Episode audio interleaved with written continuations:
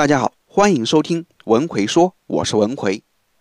前几天有一个学员跟我说：“张老师，我有一个特别好的兄弟，家里出了点意外，他妈妈急需住院动手术，但钱不够，向我借十万。我二话没说就答应了。回家跟老婆说起这件事，老婆就非常生气啊，说十万块钱也不是小数目，家里本来就不富裕，而且借出去后，觉得我这个兄弟还不上的可能性很大。”到时就会影响到我们家庭的正常生活，所以借个一两万意思一下就行了。我觉得老婆说的也有道理，但我最好的兄弟总不能见死不救吧？我不知道该如何去说服我老婆同意把这钱借给我兄弟。今天我们就来讲讲借钱这事儿。借钱这种事，原则上是能不借就不借，毕竟钱出去后，不但钱没了。反而连朋友也没了的故事实在是太多了，尤其是那些和自己关系并不是特别好的朋友，在没钱花的情况下向你借钱，基本上就等于捐款了。那对于关系特别好的朋友，估计这样特别好的朋友也不会超过三个。他们在发生紧急情况下，比如生病、遭遇意外等等，向你借钱，原则上是不影响到自己生活的情况下，能借多少。就借多少。听到这里，你可能会觉得学员应该把那十万借给兄弟。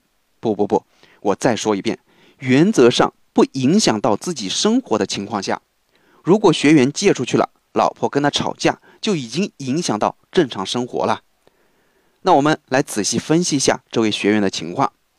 兄弟向你借钱，你老婆持反对意见，这是一件非常正常的事情，因为兄弟是跟你关系好。又不是跟你老婆关系好，如果反过来，兄弟向你借钱，你反对，但你老婆特别想借给他，这可能就要出大事了。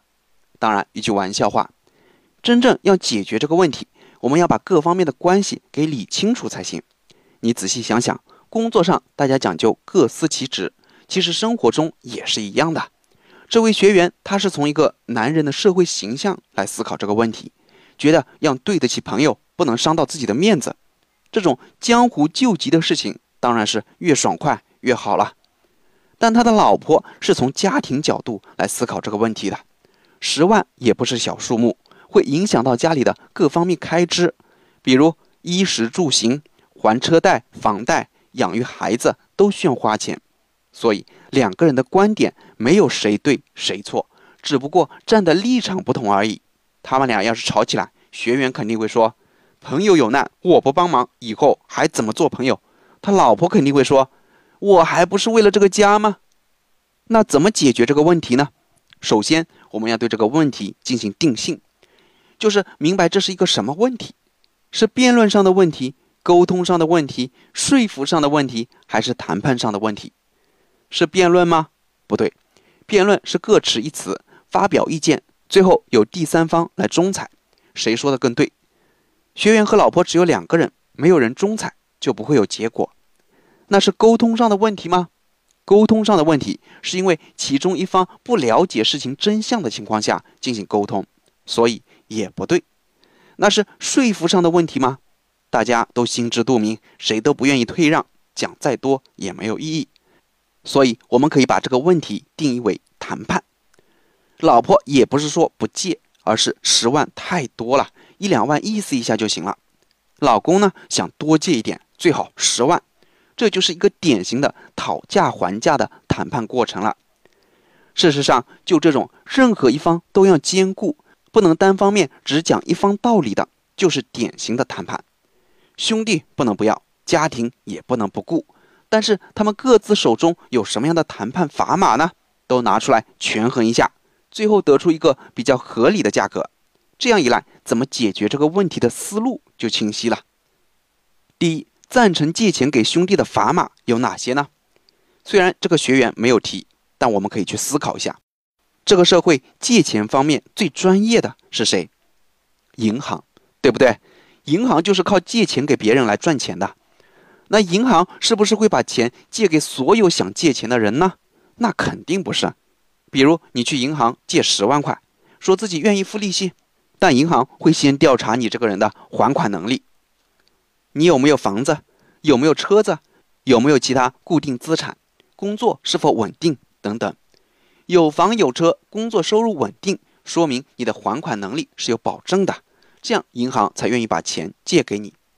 相反，如果你没房没车，工作又不稳定，甚至还有信用卡逾期等不良信用，那银行是绝对不会把钱借给你的。所以，从银行借钱的事中，我们就可以明白，赞成借钱给兄弟的最重要砝码就是他的还款能力。如果不考虑他的还款能力，那就不是借钱给他，而是送钱给他。这话听起来不太好听，但是没办法，这就是现实。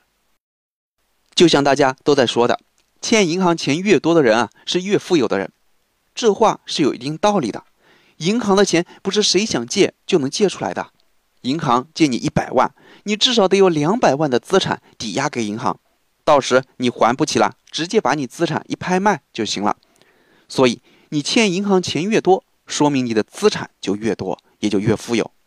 这话说的有点远了，我们还是回到正题。除了还款能力外，还有什么呢？就是借了这笔钱后，你是否有计划接下去去多赚点钱来补贴家用？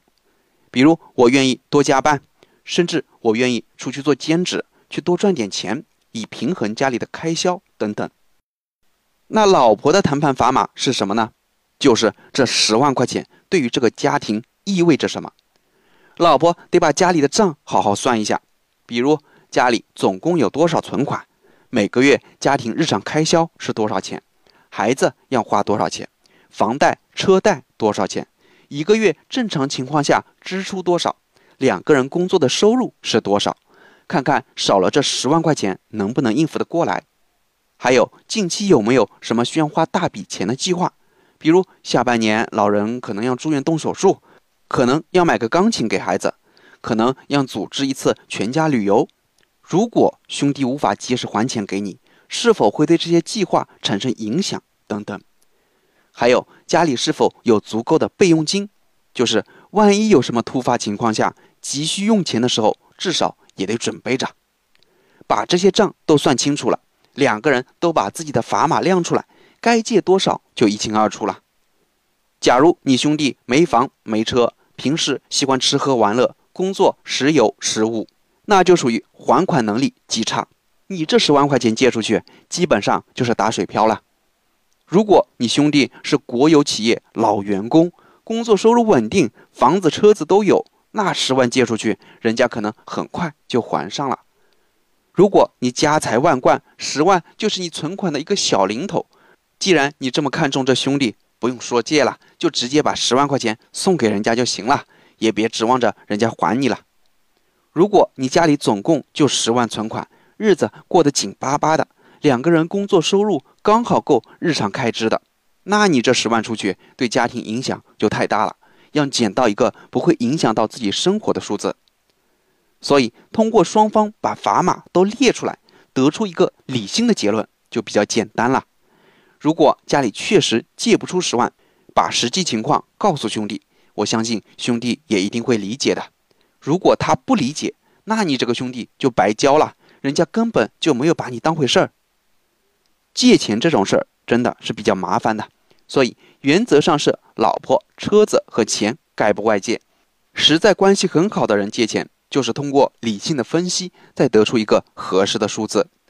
当然，你也可以给对方出出招，比如办几张信用卡、支付宝的借呗等等，都可以借到钱。和陌生人聊天。经常找不到合适的话题，不知道对方对什么感兴趣，难免就会冷场，让人感到尴尬。那怎么做才能和陌生人迅速的找到共同话题，愉快的聊天呢？我给大家总结了三个聊天技巧，让你轻松打破与陌生人聊天时的尴尬，让你知道应该说什么，对方才更愿意接你的话。具体是哪三个技巧呢？微信搜索我的公众号“文奎说”，然后在公众号里回复。一零六，我详细讲给你听。我在微信公众号“文奎说”里等着你。